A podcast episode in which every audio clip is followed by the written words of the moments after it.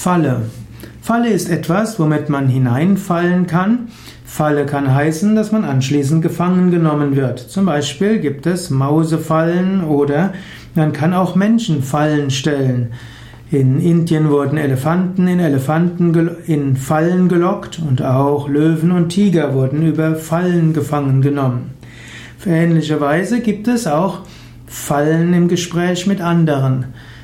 Stelle anderen keine Fallen. Es ist klüger, direkt und offen zu kommunizieren.